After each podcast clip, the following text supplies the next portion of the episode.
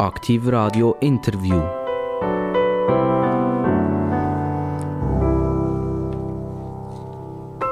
Und immer wenn es macht, pip, dann ist Interviewzeit. Dann ist Zeit für interessante Gäste. Und ich kann mich ja wieder einmal nur wiederholen.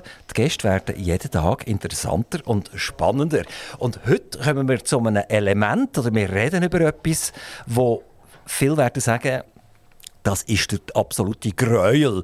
Das dürfte gar nicht mehr sein. An und für sich wetten wir das Ding, wo wir darüber reden, gar nicht mehr sehen. Äh, vielleicht, wenn ich ein bisschen deutlicher werden will, das sind die Leute, die sagen, es gibt ja genug öffentlichen Verkehr, der ganze Rest braucht es nicht mehr. Äh, der Mann, der jetzt vis-à-vis von mir ist, er heißt Andreas zum Vornamen. Er ist 1959 auf die Welt gekommen und der zweite Name, also besser gesagt sein richtiger Nachname, ist Burgener. Ich begrüße ganz, ganz, ganz herzlich den Andreas Burgener. Er ist der Direktor von Auto Schweiz. Grüß dich miteinander. Es ist so, dass wir Gott sei Dank Kunden haben und wo jedes Jahr Grössenordnung zwischen 300 und 320.000 neue Fahrzeuge uns abkaufen und die, die auf die Straße bringen. Andreas Burgener, ihr seid jetzt schon gerade richtig voll ins Thema hineingegangen und ich mache jetzt aber einen Gump zurück ins Jahr 1959. Dort mögt ihr euch vermutlich nicht mehr daran erinnern, 1959. Was ist so das allererste, wenn ihr an eure Jugend zurückdenkt, was euch jetzt spontan in den Sinn kommt? Jesus Gott. Ist das gerade ein Auto gesehen? Nein, vermutlich eben nicht, oder? Nein, wenn man jetzt gefragt hat, wenn man jetzt gefragt hat, äh, die Automarke, die einem in den Sinn kommt, dann würde ich sagen, ich bin ein Oppo-Kind und ein Scope-Kind. Also das ist schon mal etwas, also, wo unsere Eltern... Coop, also das wäre das Lädeli, oder? Das wäre das Lädeli, der Coop ist das Lädeli, aber die Automarke, ich bin ein typisches Oppo-Kind. Äh, unsere Eltern, insbesondere mein Vater, ist grossmehrheitlich immer Oppo gefahren. Hat er auch noch so einen Fuchsschwanz oder Antenne dran gehabt? der, äh, der Oppo Manta hat es dann noch nicht gegeben. Ich bin ein Oppo-Rekordkind. Also klassischer geht es fast nicht? So gesehen, Hat man dort ja. noch das Küsserli und das Toilettenröllchen hinten innen gehabt? Äh, Nein, unsere Eltern, äh, für die war das Auto ein Nutzfahrzeug. gewesen. Dann hat man wahrscheinlich im 59, 60 und deutlich noch später, bis das Waldsterben angefangen hat, ist das Auto eigentlich akzeptiert gewesen. Ich glaube, das Auto hat wirklich verleiden, Ölkrise und nachher ein Waldsterben. Ich, ich sehe, ihr, seid schon richtig trimmt. Die fragen über eure Jugend, oder? Und ihr seid beim Waldsterben. Und ihr, seid schon bei den grossen Problemen, die wir alle lösen wollen. Aber bleiben wir doch ein bisschen bei der sympathischen Jugend. Die seid wo aufgewachsen, Burgener? Ich bin in Bauch, also in Bellach, für die, die das nicht verstehen, in Bellach, äh, westlich von Solothurn aufgewachsen. Und ihr seid einer, der in Bellach aufgewachsen ist, in Bellach geblieben ist und heute noch in Bellach ist. Äh, jein, zwischen bin ich deutlich weg von Bellach, aber bin dann mit uff, 35 wieder zurück nach Bellach gekommen und habe irgendwann das Elternhaus übernommen, x-mal umgebaut und bin immer noch zu Bauch. Also Be Bellach, einmal Bellach, immer Bellach. Äh, nicht zwingend, nicht zwingend. Äh, wir haben ein zweites Basecamp. Der Vater kommt von Grindelwald und dort haben wir auch noch ein Haus und dort bin ich auch oft. Von den Grindelwalder sagt man ja, sie sind ein bisschen engstirnig. Ja, das kann helfen im Leben, Gott sei Dank. Ja, ich, ich, So, habe so ein Mürgu, oder? ja, Die Berner oder, Oberländer. oder Kämpfertyp. Sie das? Ein bisschen können durchsetzen gegen äußere Widerstände, sei es vom Wetter, sei es politisch äh, oder auch wirtschaftlich, dass man kann überle überleben kann. Ich denke, äh, ja, das Tal, das Gletschertal, das Gletscherdorf hat schon Charaktere hervorgebracht. Äh, Hat er noch Bezug zu, zu Grindelwald? Sehr wohl, ja. Also, wie, wie geht viele Ferien oder hat er noch Familie dort? Ah, äh, die halbe Verwandtschaft ist dort, was nicht allenfalls von Mutterseite. Sie war Stadtzürcherin, gewesen, also von dem her ein gesunder Mix, Mix zwischen Stadt und Land. Und wir haben viel Verwaltung dort oben und vom Sport bin ich viel dort oben und ich fühle mich dort oben unglaublich wohl. Aber gehen wir gleich noch schnell auf, auf die, auf die Mürk aus, ein bisschen, Ähm, stellen Sie sich nicht ein bisschen selber äh, vor dem Glück manchmal? Ich habe manchmal das Gefühl, äh, vor allem als Außenstehende in diesen Dörfern im, im Berner Oberland, dass man nicht recht ernst genommen wird, wenn man vom Unterland kommt und sie sagen einem, was willst du mir jetzt doch erzählen? Es ist jetzt vor 1000 Jahren so gewesen, es ist vor 500 Jahren so gewesen, dass sie sich ein bisschen eben vor dem eigenen Glück stehen. Und da kommen wir dann sehr ähnlich auf die Autoindustrie. Ich habe manchmal das Gefühl, die Autoindustrie, das sind auch so ein bisschen Grindelwaldner. Aber das ist jetzt die Schlempe, die wir schon zu früh gezogen haben. Gehen wir zurück schnell zu den, zu den Grindelwaldner und Wengener und so weiter, oder? Also es ist sicher so, dass das Traditionelle dort tiefer verankert ist, als irgendwo im urbanen Bereich in der Großstadt. Das glaube ich schon. Es gibt sicher auch Projekte, wo man eleganter, schneller hat können vorwärts treiben Wenn ich an die V-Bahn denke, an die neue Bahn auf Männlichen und die Eigergletscher, das war eine Zangengeburt. Aber wenn es dem mal da ist, ist die Akzeptanz gross und man sieht jetzt, dass das ein hervorragendes Projekt ist, das wir durchführen können und das wird auch erfolgreich sein. Also das ist ja wirklich unglaublich, dass es überhaupt geklappt hat. Das muss man also sagen. Und äh, dort hat die Jungfrau Bahnen und insbesondere der Herr Kessler äh, etwas vollbracht. Das sind natürlich die, die, ganz zutiefst Naturschützer sind, sind natürlich gar nicht happy, weil man sieht jetzt die Bahn hier äh, in der Nähe von der eigenen Nordwand vorbeifahren, auf einen Eigengletscher rauf, auf der anderen Seite Richtung Männlichen rauf. Äh, das ist schon ein Eingriff gewesen, aber letztendlich wird das vermutlich dieser Gegend extrem viel bringen, oder? Extrem viel. Also ich selber tue sehr gerne Skifahren, oder? Und gehe durch unser Terminal ab und bin nachher in, innerhalb von Minuten auf dem Eigengletscher oder wieder auf dem Männlichen zurück, was vorher ein ziemlicher Türk war. Und es ist auch sehr schön gebaut worden. Oder? Es ist, es ist Definitiv, ja. Es ist, ist ein super Projekt. Eine, tolle Geschichte. Es sind, glaube ich, etwa 450 Millionen, die investiert sind worden. Ja, es ist ein, ein Riesenbetrag, den die Jungfrau Bahn äh, Dass die das können stemmen überhaupt, hm? Ja, es ist natürlich ein erfolgreiches Unternehmen und möglicherweise, als man die Jungfrau Bahn seinerzeit Bahn, äh, gebaut hat und projektiert hat, hat es mit Sicherheit auch Widerstand gegeben. Und heute ist das ein Weltprojekt, wo man Top of Europe, wo man ringsum die Leute anbringt und massiv positiver Wirtschaftsfaktor für das Tal und die Region ist. Aber wenn jetzt ihr nach Grindelwald geht, zu eurer Verwandtschaft, und die bringt den Solothurner Dialekt mit, oder? Dann seid ihr einfach auch kein Hiesiger mehr, oder? Dann seid ihr auch so ein so eine, äh, zugezogener, so ein Unterländer. Ja, es ist natürlich einfach umzustellen, sobald dass man das China über den Bahnübergang. Ah, ah, ah, könnt das? Ah, ja, unser Netti, unser Netti hat das immer durchgehalten. Äh, der ist Solothurn auch bekannt der ist sicher noch bekannter als ich mit seinem Dialekt und äh, im, im Bereich, wo er geschafft hat. Er hat das immer, immer gepflegt und ist nie einen Millimeter abgewichen. Das ist vielleicht eben der Traditionalist. Also, die, die wären die ja nicht der Andreas Burgener, sondern die wären der, der Wagner Andreas oder so etwas, oder? Das ist auch so etwas ganz Tolles dort oben, dass, weil es so viel gibt. Das ist zum Beispiel in Wengen, dort weiss ich es, da gibt es doch recht viel in der Familie Graf innen, oder? Und wenn man vom Graf redet, vom, vom Fritz Graf, dann weiß man nicht so recht, welche Generation, welche ist es jetzt? Oder welche Familie ist es? Und die sind vor, vor vielen, vielen, vielen Jahren sind die irgendwie Wagner gesehen. Also die haben die eben Auto gebaut, also nicht Auto, sondern, sondern Kutschen gebaut oder so, oder? Und das sind heute noch, ist das nicht der Fritz Graf, sondern das ist der Wagner Fritz. Ja, das ist so, ich bin grundsätzlich ein Offene. Ein Offene? Ein Offene. Das ist das Gebiet beim Terrassenweg und dort ist der Ursprung von unserer Familie und darum bin ich ein Offene. Also der, der Offene Andreas? Dres Offene oder Dres. Esel oder whatever. Also jetzt wird es für mich wird kompliziert, jetzt gebe ich auf. Also, nachher ist der Andreas Burgener, als er so langsam zur Schule ausgekommen ist, hat er sich müssen entscheiden, was er machen Und dann hat er Lastwagenmech gemacht. Lastwagenmech, warum? hat das fasziniert, die riesen Ungetüme hier. Man hätte ja können PKW, also einen normalen Automech machen aber er hat Lastwagenmech gemacht. Ja, auch das ist eine Geschichte. Mein Vater, der das Leben lang im DF-Bau und Spezial-DF-Bau war, hat natürlich gerne gehabt, wenn ich auch ins Baugewerbe rein wäre und ich auch Schnupperstift gemacht auf dem Bau, insbesondere auch bei der Abwasserreinigungsanlage in Bellach, wo die dann gebaut worden ist. Aber so richtig erwärmt hat mich das nicht.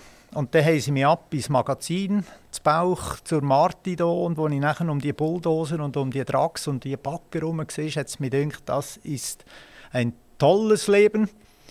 Und dann hat es den Beruf Baumaschinenmechaniker noch nicht gegeben. Und das nächste dort, Marti hat auch schöne Lastwagen gehabt, dann waren sie noch schön in grün, die Saurer und die Berner.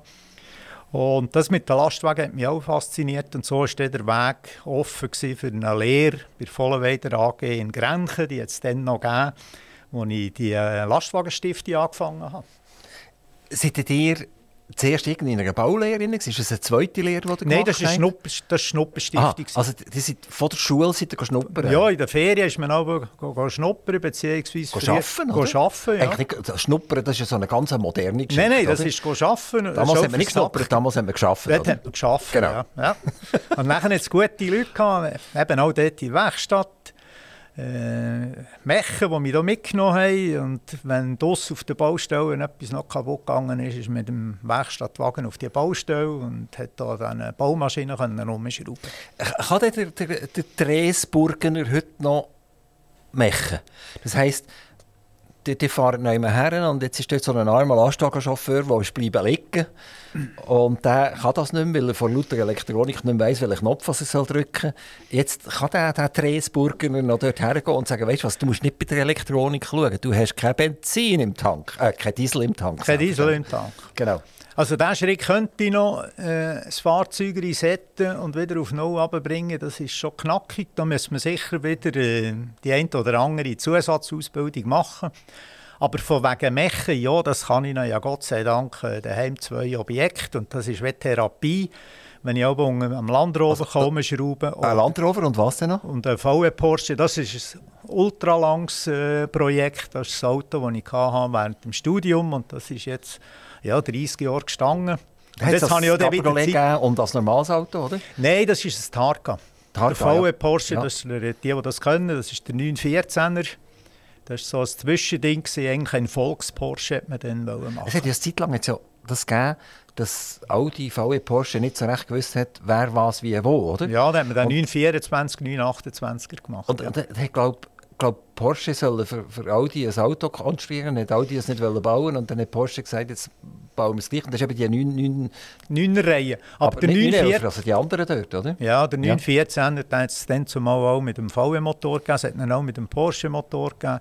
Aber ja, leider nur der kleine, das ist dann äh, am Tech äh, das Budget das nicht zugelassen, grössere.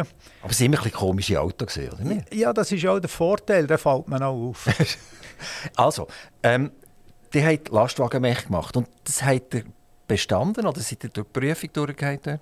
Nein, nein, das ist äh, äh, ganz gut gelaufen. Da bin ich heute noch stolz drauf. Das ist auch dem, zumal dem Klassenlehrer zu verdanken gewesen, dem Willi Isering Selig, der hervorragende Persönlichkeit in unserer Branche. Alle in meinem Alter kennen ihn, alle sind Solothurn. Zum Willi Isering in die Schule und der hat schon geschaut, dass wir durchkommen. Aber er hat auch gesagt, Männer, die müssen krampfen. Und dann hat es gut bei mir. Und wenn ihr meint, ihr habt ein einfaches Leben und müsst die Aufgaben nicht machen, dann fliegt ihr raus. Das hat er in der ersten Halbstunde ganz klar kommuniziert. Äh, was uns hier erwartet nach der offiziellen Schulzeit, wo wir Solothurn in Gewerbeschule sind. Und, und, das hat euch eigentlich geprägt? Also, wenn ich euch jetzt so sehe, heute noch dynamisch, zackig, der Mann weiss, was er will, ist das so? Also die Webshow hat sicher sehr prägend gesehen und nachher hat auch die erste Stelle nach der Stiftung äh, auch hervorragende Persönlichkeiten, die dort Chefs waren. Und eigentlich habe ich im Leben immer, immer Glück gehabt, ich bin immer an Leute da vorgesetzt, die angekommen, die Power-Typen waren und das hat ganz sicher auch abgefärbt. Die hat nachher etwas gemacht, was damals noch nicht so äh, gängig war. Dir hat sich weiterentwickelt im Sinne von schulischer Bildung. Also die hat nicht die Lehre abgeschlossen und hat nachher auf dem Beruf weitergemacht, sondern die hat gesagt, ich strebe nach höheren Weihen. Und das sind dann eine HTL gegangen, das ist die höhere technische Lehranstalt, das sind die heutigen Fach Hochschule oder Fachschule, ich weiß nicht Fachhochschule. Ganz genau. Fachhochschule sagt man genau, genau. Und sind dort zum Automobilingenieur ausgebildet worden. Jetzt, was ist so der, der, der grosse Gump. Jemand, der ausgelehrt ist als Mech Und einer, der nachher Automobilingenieur ist, ist er nachher ein Theoretiker oder ist er ein Konstrukteur nachher? Oder ist er einer, der ein besser weiß, was kaputt ist? Wo, wo ist dort die ganz grosse Differenz? Also zuerst, nach der Stiftung habe ich das erste Mal gearbeitet. Da hatte ich auch genug Schule. Und dann so nach drei Jahren arbeiten auf verschiedenen Berufen. Also zuerst Lastwagenmech beim Saurer in Sion. Und dann habe ich es auf PW versucht, hier in der Gegend, drei Monate. Aber das ist nicht gegangen, weil in drei Monaten arbeiten ist nichts kaputt gegangen. Bei den Lastwagen war es noch etwas anders. Da sind Hinterachsen kaputt gegangen, da hat man Motorrevisionen gemacht. Äh, bin ich auch noch Ausland gefahren, also Lastwagen gefahren, das habe ich auch äh, schauen. Und die Tech-Vorbereitung und dann langsam ins Tech. Also ich habe praktisch geschafft nach dem Beruf. Und ich denke, das ist eine persönliche Neigung, ob jemand voll in Theorie will, ob jemand in Konstruktion will oder vielleicht auch Technik besser verstehen, heutzutage richtig Diagnostik.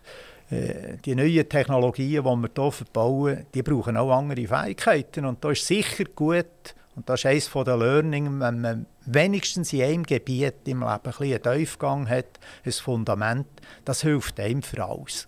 Die haben also gelernt, nicht nur flicken, sondern die haben auch gelernt, konstruieren.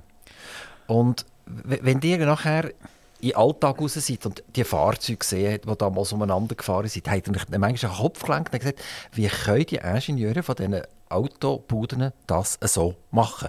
Oder habt ihr immer gefunden, das ist eigentlich genial, was die dort machen? Äh, das ist etwas, das richtig ist. Also ich muss es ein bisschen einschränken. Ich war ja immer ein bisschen nutzfahrzeuglastig und dort steht der Nutzen natürlich im, im Vordergrund. Und das, was auch neu auf den Markt gekommen ist, äh, neue Ansätze für neue Aufgaben zu lösen, das hat mich immer fasziniert, was man an, angebracht hat. Also ich bin wenig oder habe an wenigen Orten müssen sagen, was haben jetzt die überlegt, das funktioniert gar nicht. Wo schlussendlich, was auf dem Markt ist, hat irgendein Kunde gefunden und der Kunde, der den Nutzen daraus zieht, der hat irgendein Geschäft und das muss profitabel sein. Also müssen auch die Lösungen, die man anbieten, müssen verhaben. Also von dem her hat es mir jetzt nie gedacht, mehr muss Gott was haben jetzt die überlegt. Wo, wo schlägt euch das Herz jetzt heute mehr? Also, ihr seid Auto Schweiz, dort gehören äh, PW dazu, aber es gehören die Lastwagen gehören auch dazu. Lieferwagen, Lastwagen gehören auch dazu. Also das sind die Kleintönner und die, die wirklich also, Fetzen, Fetzen Ja, bis 40 Tonnen mit 5 Achsen, äh, die gehören auch dazu. Schlägt das Herz immer noch so ein bisschen für die, für die Riesenteils? Ja, das bringt man natürlich nicht weg. Oder? Die Emotionen sind sicher grösser beim Personenwagen. Das liegt in der Sache der Natur. Aber auch Lastwagenhersteller bringen es fertig, dass äh, die Anwender das Herz auch höher äh, schlägt, also bei den Chauffeurinnen, bei den Chauffeuren. Und ja, wenn ich ganz nüchtern bin, bin ich ein Lastwagenler und ich bleibe auch ein, Lastwagenler. Habt ihr noch ein Billet? Dürft ihr noch Lastwagen fahren? Ja, ich darf. Ich muss auch alle fünf Jahre äh, medizintechnische Un äh, Untersuchung, was ich nicht dürfte, gewerbsmässig äh, Transport machen. Free of charge darf ich. Einfach, weil ich die Zusatzausbildungen schon lange nicht mehr gemacht habe. Also, was mich immer verwundert, wie die das schaffen, wenn sie noch einen Anhänger hinter dran haben und dann müssen sie irgendwann rein parkieren oder an eine Rampe herfahren. Sage ich, so wie der anfährt, keine Chance. Also ich mache mich eigentlich schon bereit, dass ich etwa fünf Minuten muss warten muss, dass er muss zirkeln Und dann schafft er das tatsächlich, in einem Flutsch dort hinterher zu fahren. Das ist schon noch speziell. Ja, das gehört zum Berufsbild und das gehört zu den Fähigkeiten von den Pilotinnen und Piloten, die die schweren Geschütze fahren. Ähm, könntet ihr das heute noch? So einen so eine, so eine Lastwagen mit einem riesen Anhänger hinter dran richtig neu herfugen? Also ich weiss, als ich das erste Mal in Basel, in Basel an die Rampe fahren mit dem Hängerzug, da habe ich auch Blut geschwitzt. Aber ich habe nachher nicht sofort dürfen spüren, wenn die Chauffeure, die ringsum waren, schnell gesagt haben, komm, jetzt musst du so drehen, musst so drehen. Wahrscheinlich würde ich es wieder anbringen, aber schnell zwei, drei Mal auf einem Platz äh, das üben, würde ich machen, bevor das irgendwo an ein Logistikzentrum ging und alle blockieren, die hier just in time laden und abladen. Nachdem ihr Automobilingenieur seid gesehen, habt ihr gesagt, und jetzt sollte ich noch etwas über Schweizer Franken, Dollars, äh, damals noch nie Euros vermutlich, noch, noch D-Marks wissen, wie das so ein bisschen funktioniert. Oder? Jeder Lastwagen kostet ein bisschen Geld oder? und das Auto kostet auch Geld. Wie funktioniert das genau? Äh, eine Buchhaltung muss man vielleicht irgendwann machen. Man kann ja nicht nur mal Lastwagen fahren, geht ja nicht. Ähm, man muss ja mal einen Lohn auszahlen, muss ein bisschen äh, Bescheid wissen. Und dann hat er entschieden, die wollen auch noch Betriebswirtschaftler werden. Ja, das ist so.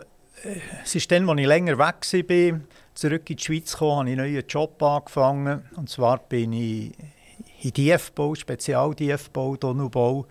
Und bei einer Firma gesehen, die auch sehr grosse äh, Baumaschinen hatte und andere Filialen mit Bedienung die vermietet hat. Und dann äh, hat es mich gedacht, ich müsste betriebswirtschaftlich etwas machen. Ich habe Baustellen geführt, habe eine Werkstatt geführt und habe mich dann entschlossen und auch die Möglichkeit gehabt vom Arbeitgeber, ein Jahr lang äh, das Fulltime-Studium an Tech Burgdorf, das Nachdiplom-Studium Unternehmensführung zu ab absolvieren. Und das hat mich dann einen Schritt weitergebracht, halt in die betriebswirtschaftliche Welt und in die Führungsaufgaben.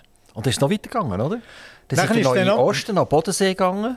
Nein, ist dann weitergegangen, also wieder einmal den Job gewechselt. Und Sie sind ein Jobhüpfer gewesen? Jein. Aber die haben die Arbeitgeber nicht so wahnsinnig gern, oder? Ja doch, ich bin immer mindestens fünf Jahre geblieben, fünf bis sieben Jahre ist so meistens äh, die Phase gewesen, wo also, ich, also die biblischen sieben Jahre, die hat die haben, wir, die haben wir fünf bis sieben Jahre. Manchmal, manchmal hat es sieben Jahre gegeben, das wären die biblischen gewesen. Und ich kann eins sagen, sie waren immer gut. Gewesen. Also ich bin nie in eine Krise gehalten und auch nie in einer Krise weg, sondern äh, oft bin ich halt gefragt worden, könntest du nicht einmal schauen, insbesondere bei der vorletzten Stelle, wo wir äh, dürfen das Unternehmen neu aufbauen, das Dynamic Test Center in Woflen, ein Spin-off aus der Fachhochschule Biel, Autotech wo wir äh, den Betrieb aufgebaut haben. Und in dieser Zeit, in dieser Zeit bin ich dann auch noch auf St. Gallen äh, berufsbegleitend über zwei Jahre ein MBA gemacht. Also Sie sind so richtig dick ausgebildet, oder? Die haben eigentlich die Hände, die ihr brauchen oder? Da kann euch niemand etwas vormachen. Die wissen, was ein Schraubenschlüssel ist und so. Und ein Kerzenschlüssel, solange man das dann noch braucht übrigens. Da braucht man noch das Titel. Ja, ja, äh, sind nicht alle gleicher Meinung, selbstverständlich.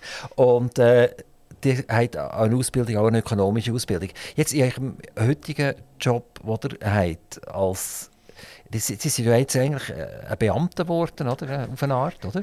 Kann, kann, kann man sagen, nein, nein, nein, nein, nein. Wir sind, den Tag am Bildschirm. Und, wir sind ein Verein, also wir sind nicht irgend... Gut, ich könnte sagen, wir sind NGO, wir sollten schon Einspruch, Verbandsbeschwerderecht haben, also als Beamter lasse ich mich nicht bezeichnen. Jetzt gibt es ein paar, die kräuseln, wenn ihr sagt, dass die Autoschweiz sollte ein Einspruchrecht haben auf nationaler Ebene. Ähm, also, seid... Äh, dieser Auto- und Lastwagengeschichte euch ein Leben lang irgendwie direkt oder indirekt treu bleiben.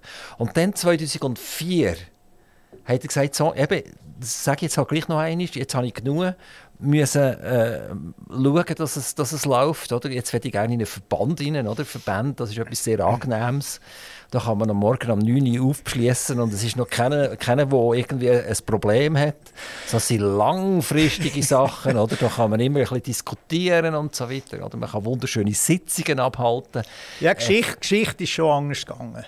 Äh, als wir das Dynamic Test Center gegründet haben, ist einer der Aktionäre ist auch Auto Schweiz gewesen, neben dem Autogewerbeverband, neben Pilatus Flugzeugwerk und und und. Und als ich St. Gallen abgeschlossen habe, hat mich dann mein Vorgänger gefragt, und was machst du jetzt und willst du nicht äh, den Verband übernehmen? Und ich habe klar gesagt, nein, zum Verband gehe ich nie, weil eben, ich ja nicht erst um 9 Uhr anfangen und, und nur ein bisschen schauen, was da der Herr bröselt. Ich habe mich dann aber gleich entschlossen und gedacht, Politik, das ist etwas, was du noch nie gemacht hast. Und jetzt kannst du ja dort mal schauen, ob das wieder zwei, drei, vier, fünf Jahre geht bei diesem Verband. Und mittlerweile, wenn ich langsam zurückschaue, sind wir nahezu äh, 20 Jahre. Es sind jetzt äh, 19 Jahre und 10 Monate.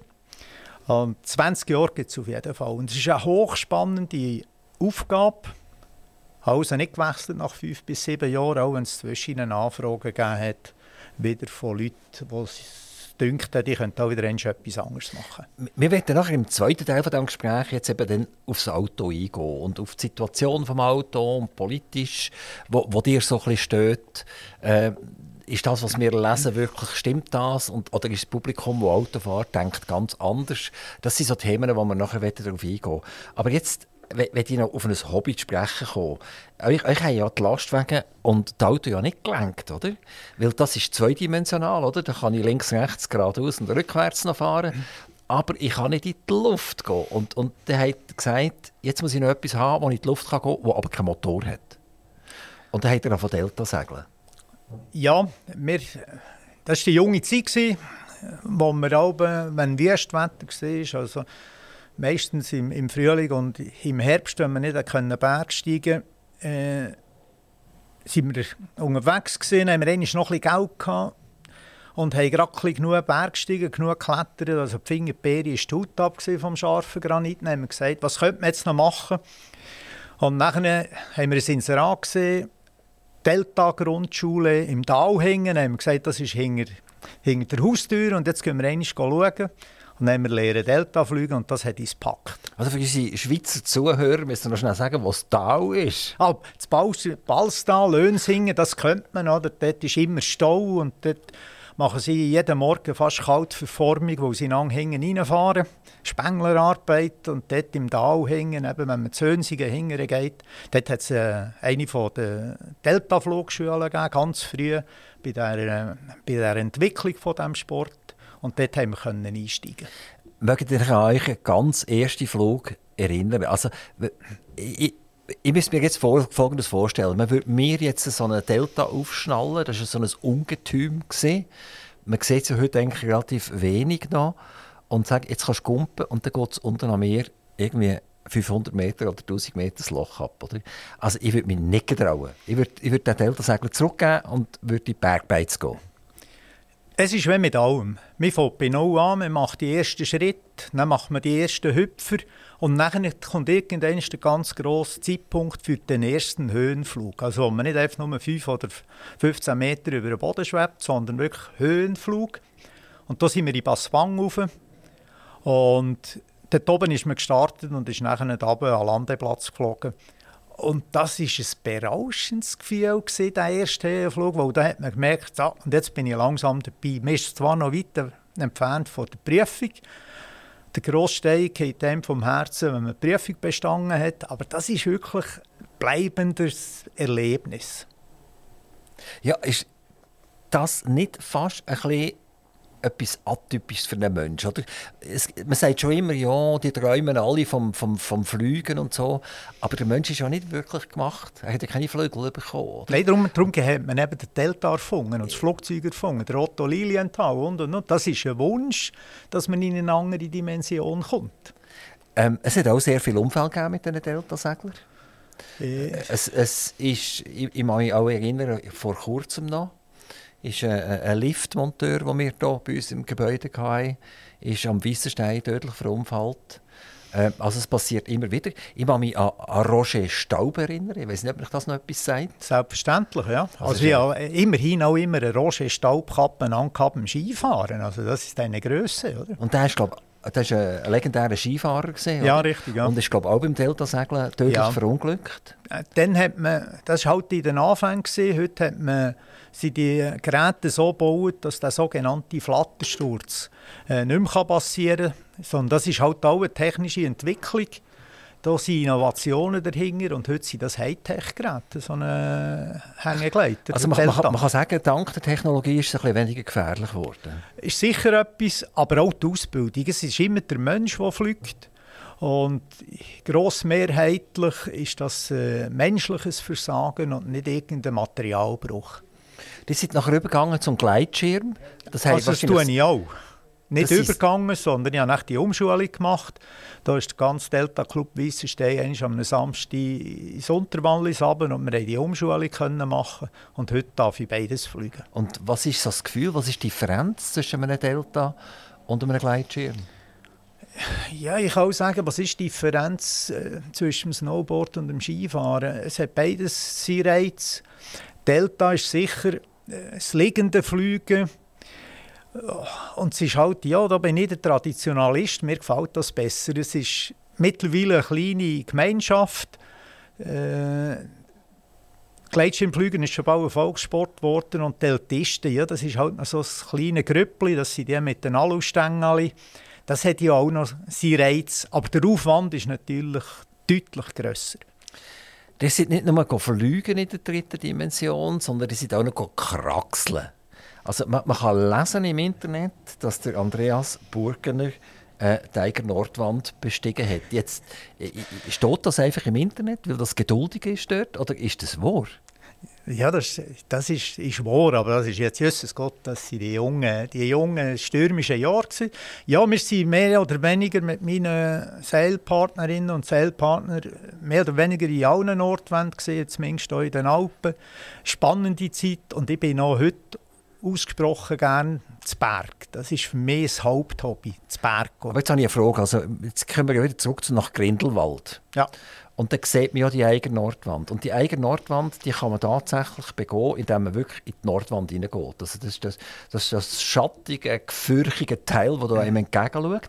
Dann hat es aber auch äh, Seitenwege, wo, wo man auf der Seite auf den Eiger raufkommt. Äh, wenn ihr von der eigenen Nordwand redet, redet ihr dann effektiv von dem senkrechten Teil oder redet ihr so ein mehr von der Seite her, wo ihr auch seid? Also beides. Selbstverständlich rede ich von Nordwand. Das ist die traditionelle Route, die wir dann haben, haben gemacht die Heckmeerroute. Äh, das ist, das ist sehr eindrückliche Route. Mittlerweile hat es xx Routen, auch Sportkletterrouten im westlichen Teil, im besten Fels von Eiger Nordwand. Äh, halt, der Eiger ist fast wie ein Hausberg. Äh, was mir dort noch fehlt, ist die Südwand und sonst bin ich in den meisten Expositionen auf dem Berg oben. Gewesen. Den Speedrekord haltet ihr nicht, den haltet jemand anders?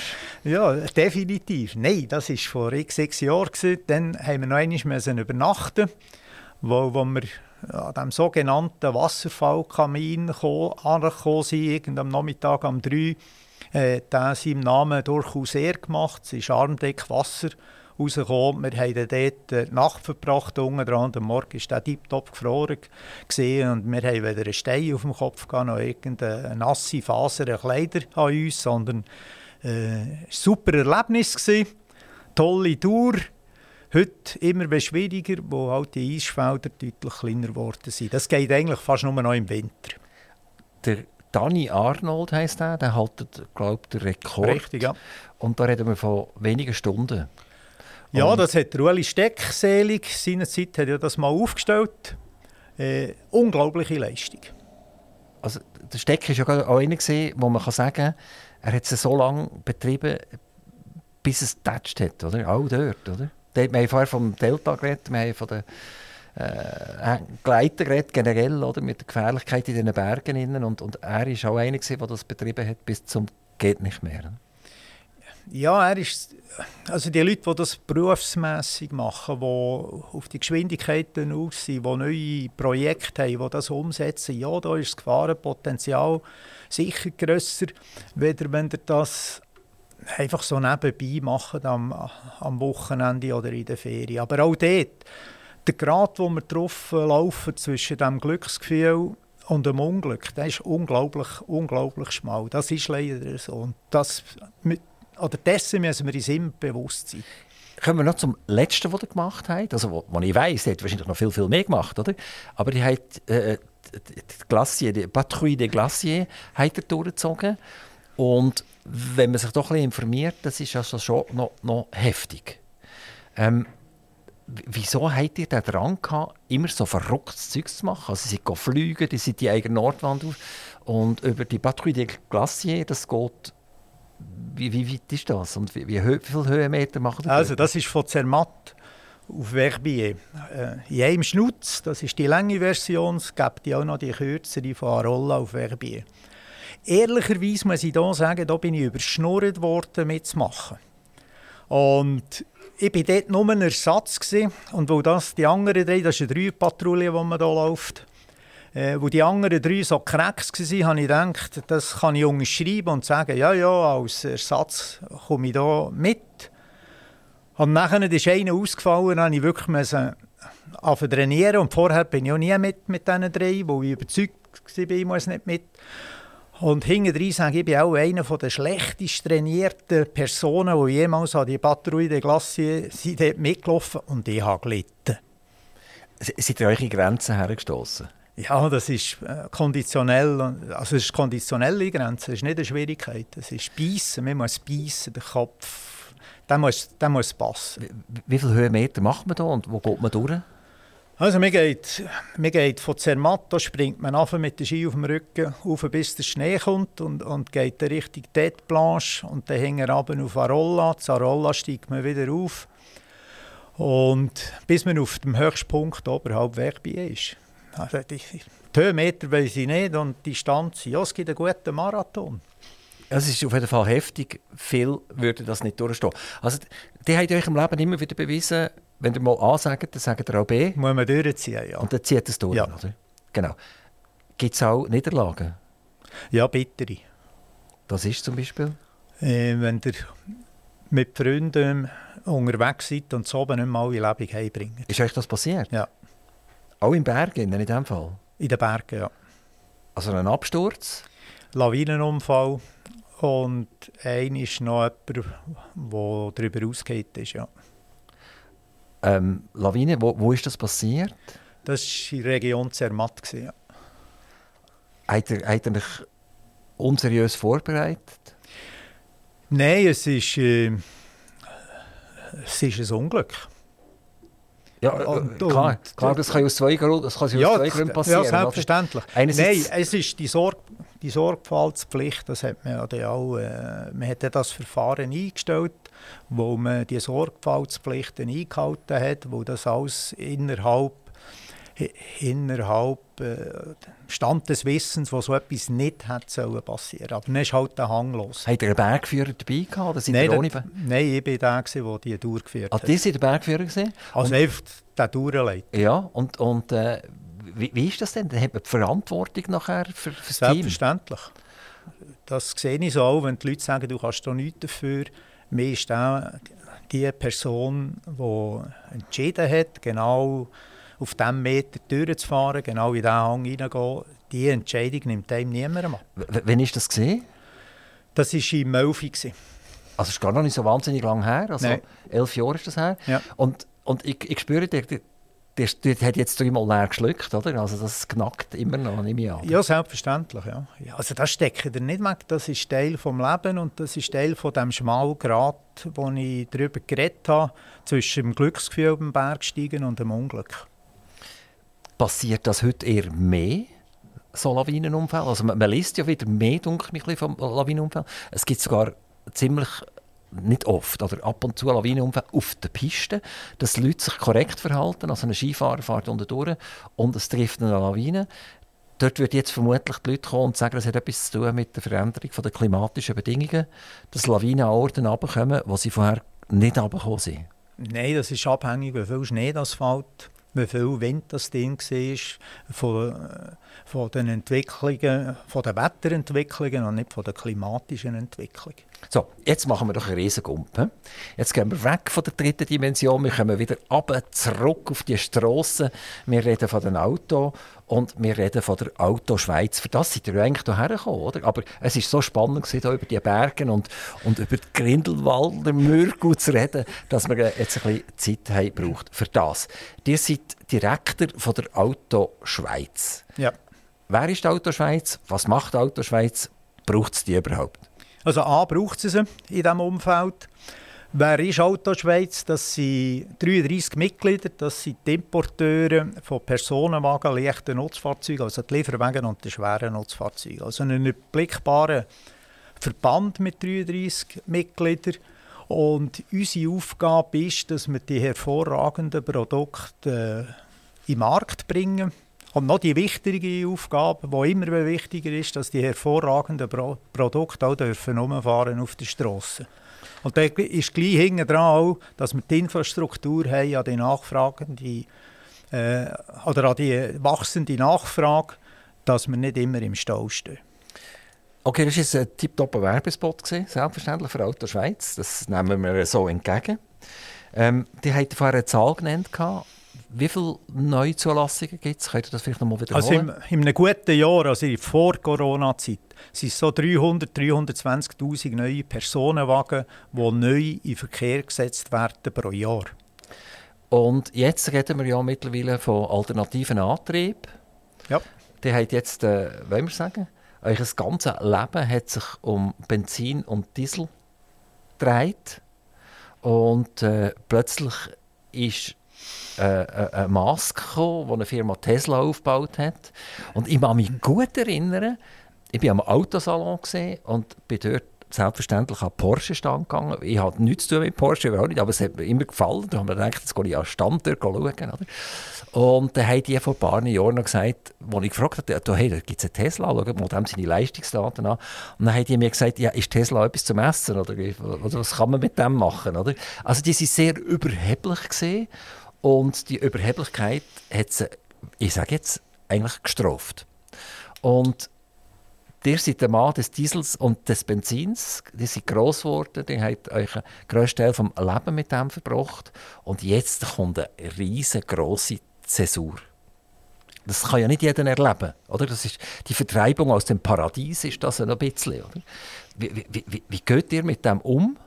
Und wenn ihr so in paar Worten oder paar Sätzen müsst sagen, was ist da passiert und was passiert jetzt gerade in Kürze? Jetzt muss ich gleich ein bisschen ausholen. Wo das Ross und Wagen abgelöst worden ist, ist das vorwiegend über einen Elektromotor passiert, bevor der Verbrennungsmotor kommt. So viel zur Geschichte.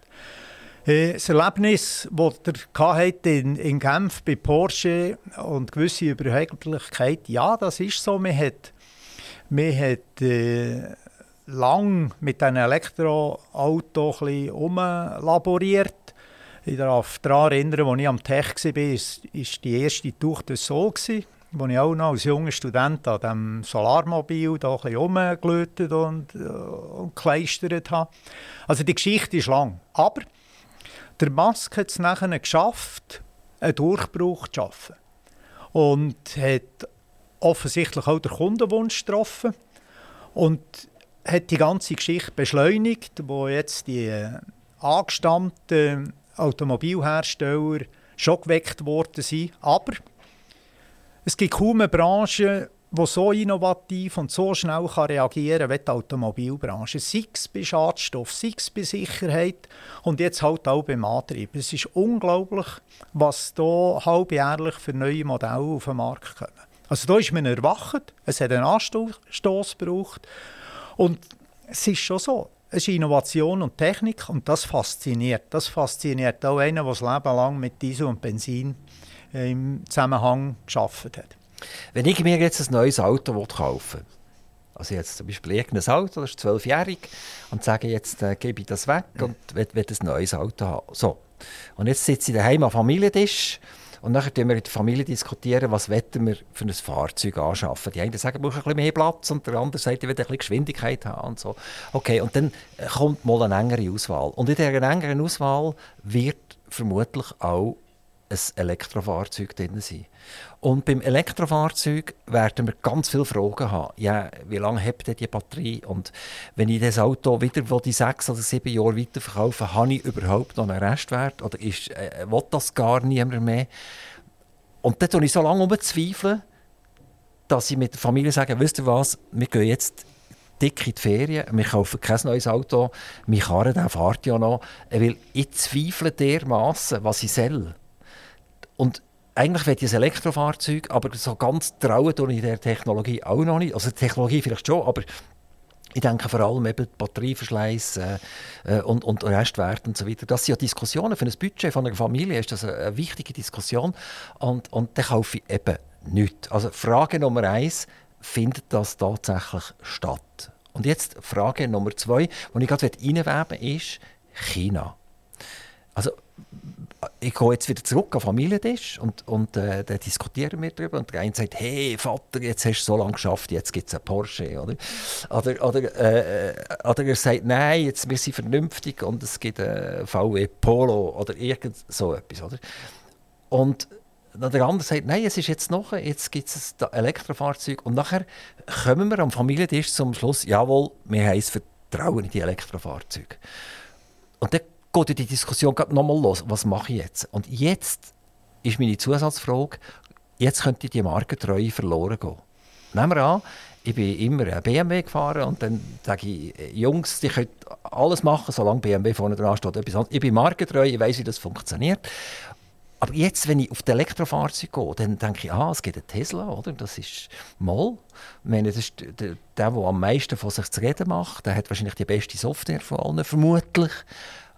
Aber ich mache allenfalls einen Markenwechsel. Und jetzt kommen Chinesen, die vermutlich weniger kosten, die die gleiche Reichweite bringen, wo zum Teil das Innenleben hervorragend gemacht ist.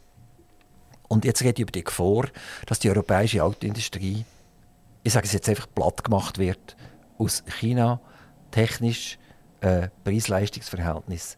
Also, jetzt, das war eine sehr lange Einführung. jetzt, Herr Burgener, jetzt bin ich gespannt, äh, wie ihr auf das reagiert. Also jetzt muss ich schnell schauen, dass ich es wieder auf die Reihe bringe. Frage Nummer eins gibt es jetzt aufs Mal einen neuen Ausdruck und der heisst Kuba-Effekt. Also wenn die Leute verunsichert sind bei einer neuen Technologie, ob man dann nicht beim Alten bleibt und das Auto so lang fährt wie Kuba, wo die verboten haben, äh, neue Fahrzeuge äh, zu importieren. Ja, die Verunsicherung die kann durchaus da sein, insbesondere wenn wir jetzt noch reden von Strommangellagen, wenn wir reden von neuen Steuern, sogenannte Automobilsteuer, die man jetzt auf den batterieelektrischen Autos abliefern wo man das zarte Pflänzchen, und das ist noch ein zartes Pflänzchen, verschalpen Da müssen wir Sorge haben dazu, wenn wir die Transformation aktiv vorwärts treiben, Transformation hin zum Defossilisieren, das heißt weg von fossilen Treibstoffen. Das ist mal Punkt 1. Punkt 2, äh, wegen Porsche kann ich, und das freut jetzt Porsche, äh, kann ich sagen, da könnt ihr beim Marken bleiben. Übrigens bei BMW, bei Audi und bei, bei Renault und allen könnt ihr auch bleiben. Die haben alle einen Elektroantrieb. Das ist einfach, das, das müssen wir haben, dass wir nicht CO2-Sanktionen zahlen müssen. Da braucht es einen neuen Antrieb wo die CO2-Emissionen, das hat man beschlossen und die Automobilindustrie steht dahinter, die Ziele will man erreichen, es braucht andere Antriebe. Meine Frage dort ist ein bisschen eine andere gesehen. oder? Ich, wenn ich, wenn ich den Antrieb wechsle, meine, jetzt bin ich, bin ich auf einem Getriebe gesehen mit, mit Diesel oder Benzin und jetzt wechsle ich auf Elektro und jetzt bin ich bereit tatsächlich die By Your Dreams oder wie sie heißen BYD, ja. Und Airways und und und, ja. Dass ich die tatsächlich auch anschaue. Und ich kaufe es dann vielleicht nicht, weil ich sage, ja, die Garagen sind noch nicht so verbreitet und wie komme ich an meinen Service her etc. Das kann dann auch noch ein Argument sein. Aber so, so wie ich die, die Autos ein bisschen anschauen als Laie, ähm, hat man manchmal vielleicht mit einem europäischen Auto fast ein bisschen mehr Lampen wo aus zusammengesetzter Software besteht, ein Teil aus Rumänien und ein Teil aus der Türkei und ein Teil vielleicht aus China und dann kommt noch aus Hinterturkistan kommt auch noch irgendetwas, äh, gegenüber denen, die homogene Softwareprodukte liefern und das spürt man irgendwie, oder? dass die Software noch nicht zusammenpasst. Und die, die können jetzt berichtigen, ich glaube, VW hat relativ lange jetzt Lampen gehabt und hat x Softwarestände nachliefern bis das Zeug einigermaßen funktioniert hat. Also die Frage ist die, wenn ich schon den Antrieb wechsle, dass ich allenfalls anfange, wirklich sagen, ja, wenn, wenn das Gerät dort, das kostet 18'000, oder? Und das andere kostet 32'000, dann vergleiche ich das und sage, wieso nicht der 18'000 Franken, oder? Ja, selbstverständlich, selbstverständlich kommen neue Marken auf, auf den Plan und die werden auch auf Europa kommen. Äh, insbesondere, wenn wir jetzt sagen, chinesische Marken und vielleicht über, übermorgen indische Marken, das ist eine Herausforderung, wo sich die angestammten Automobilhersteller, die müssen sich dieser Herausforderung stellen und, und man hat Probleme softwaremässig, da gibt es Probleme zu lösen, das, das ist so, das weiß man. Und da sind die Amerikaner, also der Musk ist dort auch ein bisschen einen anderen Weg gegangen, äh, von Philosophie her beim Programmieren und das funktioniert offensichtlich. Und da hat man Aufholbedarf, und schlussendlich entscheidet der Kunde. Also das eine ist das Produkt, das andere, wie ihr auch erwähnt habt, ist der Service abgewohnt. Der ist morgen nicht weg, auch wenn der Antriebspflicht ein bisschen einfacher wird. Aber das ist der Markt. Und wenn der Kunde wechselt, dann haben wir bei unserer Marke, beim Markenerlebnis, beim Branding, beim Produkt selber allenfalls etwas falsch gemacht. Und dann muss man Gas geben. Tesla ist nicht bei euch im Verband? Tesla ist leider nicht im Verband, den ich habe. Wir haben eine Genossenschaft gegründet für das Batterierecycling, dass man dort keine vorgezogene Entsorgungsgebühr äh, muss haben. Wir haben eine Branchenlösung und dort ist Tesla dabei.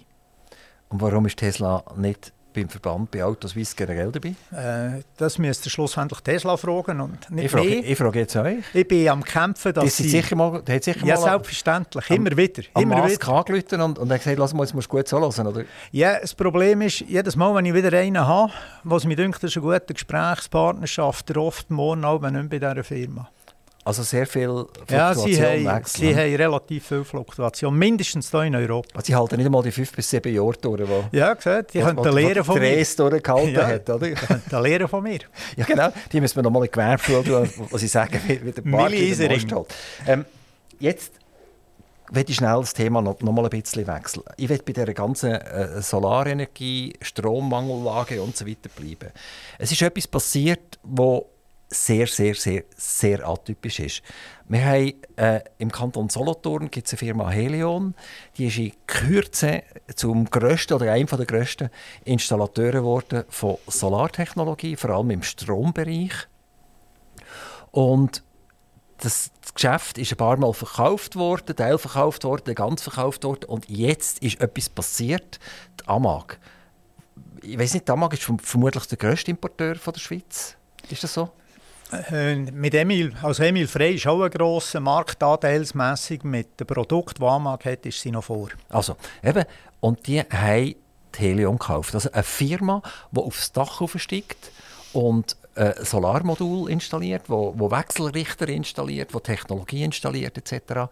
Und jetzt tut man sich natürlich gerade mal schnell fragen, wieso kauft einer von euch Mitglieder, der primär sich um Auto kümmert und vielleicht auch noch, noch Transporter und Lastwagen kümmert etc. Wie kommt der dazu, einen, einen Solarinstallateur zu posten? Wisst ihr das?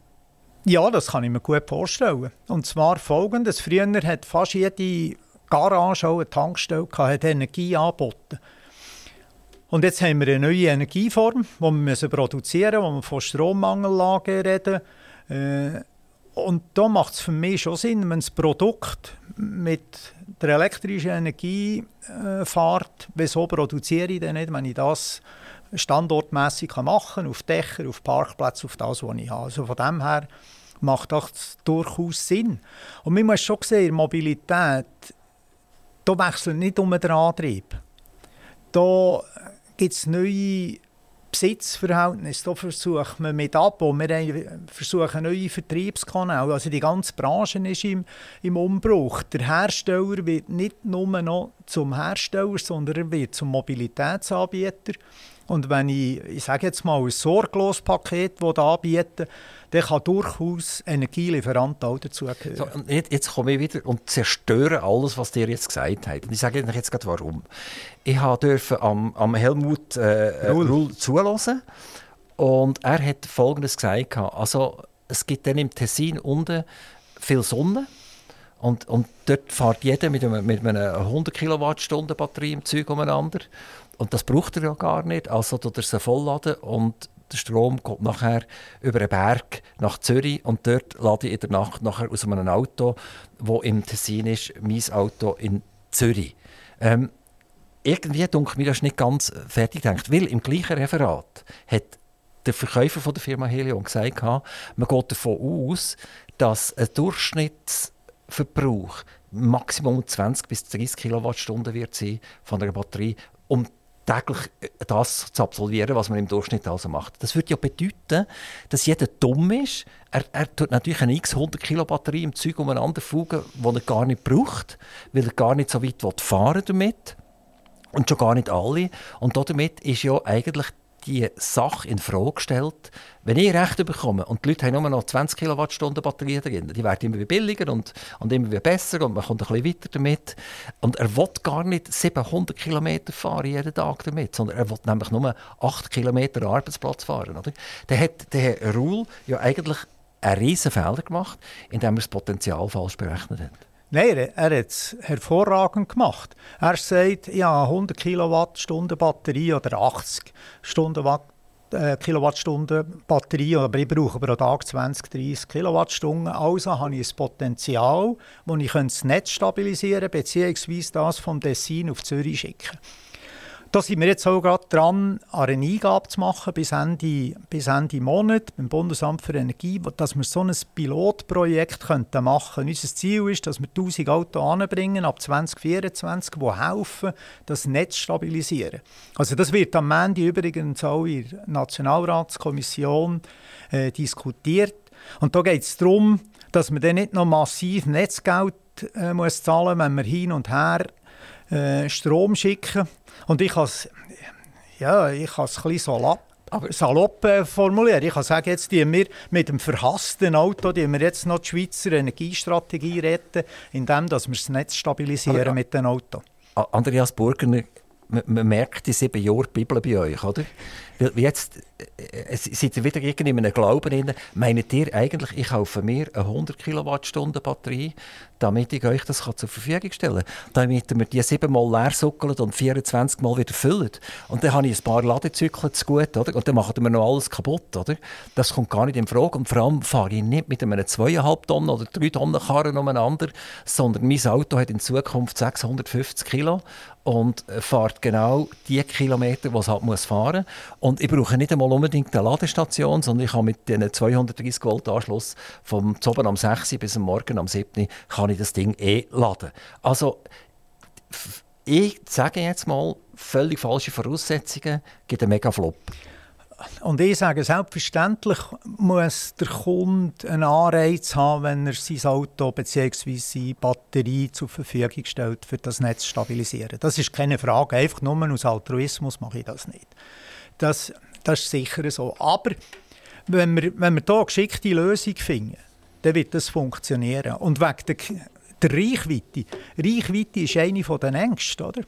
Und die Strommangellage ist eine der Ängste. Da haben wir schon zwei, drei Ängste, die wir beim Kunden, beim Kunden müssen aus dem Weg räumen Aber wenn wir heute ein Auto kaufen, und, dann leben wir ja in Optionen. Und die Option ist nicht, um von A nach B zu arbeiten, sondern die Option ist das Wochenende und die Option ist Sizilien, wo ich höchstens drei, vier Mal anhalten zum Laden und darum brauche ich Ja, aber die, die Option Sizilien, äh, Sizilien alle zehn Jahre ein ist, oder? Genau. Ja, natürlich. Das kaufe ich jetzt nicht für Damagen 100 Kilowattstunden Batterie, oder? Nein, aber ich gehe davon aus, dass Reichweiten, Reichweiten von mindestens 350 Kilometern mit einem Ladezyklus, dass das ein Standard wird. Andreas Burgener, ich hoffe, wir können, vielleicht seid ihr pensioniert, ich weiß es nicht, trotzdem vielleicht in vier, fünf Jahren nochmal miteinander reden. Ja, gern. Und wenn wir schauen, wer Rechte bekommen hat, ob Damag Teleon schon wieder weiterverkauft hat, oder ob sie tatsächlich Strom vom Tessin nach Zürich liefert. Andreas Burgener, Herzlichen Dank. Noch eine letzte Frage habe ich noch. Mit was seid ihr gekommen? Mit einem Elektroauto oder mit einem Benziner? Äh, mit einem Elektroauto. Ich habe das grosse Glück, alle sechs Monate können, äh, Marke, Modell, Antrieb wechseln und zurzeit habe ich ein voll elektrisches Auto. Was ist für eins, das jetzt fahren? Ein schwarzes. Was ist schwarz? Das ist die Farbe. Ah, ich darf nicht wissen, was für eine Marke das ist. Es ist immer ein bisschen schwierig, dass ich bei 33, bei 33 äh, Mitgliedern, aber zurzeit ist es ein Kia. Ein Kia, okay. Also kein Europäer, sondern ein Koreaner, ist das richtig? Das ist ein Koreaner. Genau. Super. Andreas Burger, ganz herzlichen Dank. Gerne. Merci, dass ihr hierher gekommen seid. Merci, dass ihr dürfen kommen. Liebe Grüße an eure 33 oder 36 Mitglieder. Mache ich gerne. Und äh, vielleicht können wir mal bei Tesla anrufen, die sollen doch bei euch auch mitmachen. Kämpfen wir. Machen wir, he?